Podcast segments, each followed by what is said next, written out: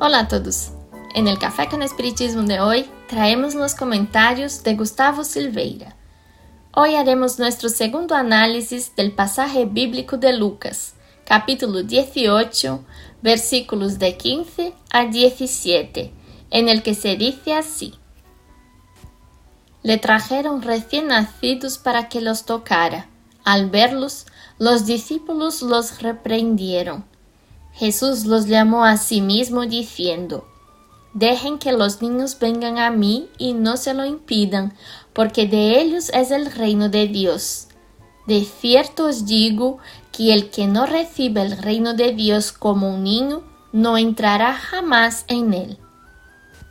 En el último episodio nos centramos en los tipos de personajes, especialmente los discípulos y los niños, dándonos cuenta de que en algunos momentos ocupamos una posición y ahora otra.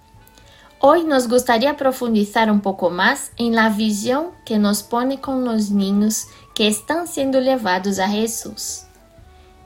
Nicholas Thomas Wright, un gran teólogo inglés, al comentar este pasaje, nos cuenta una pequeña historia Dice que un amigo suyo tuvo que dejar a su hijo con sus padres para que él y su esposa pudieran hacer un viaje importante.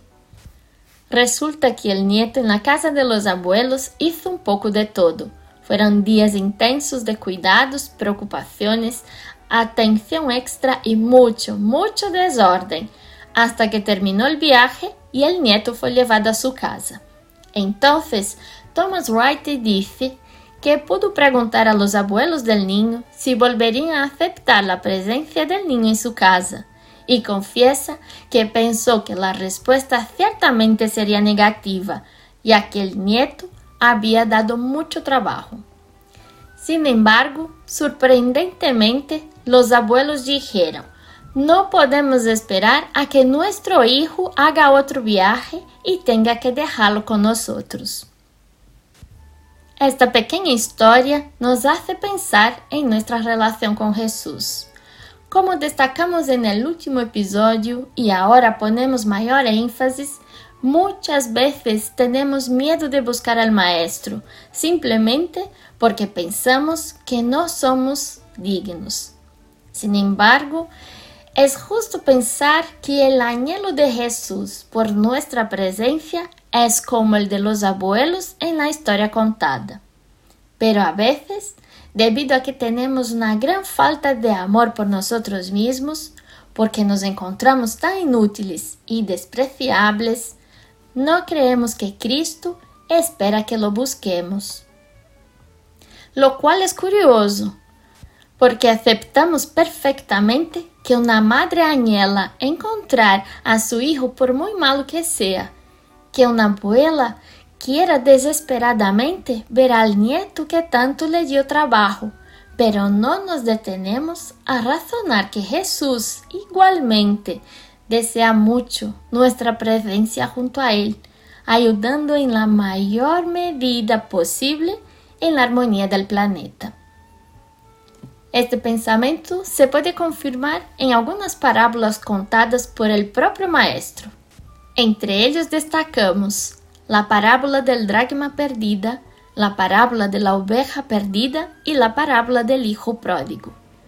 Estas tres, sobre todo, demuestran cómo se nos espera, cómo se desea nuestro regreso.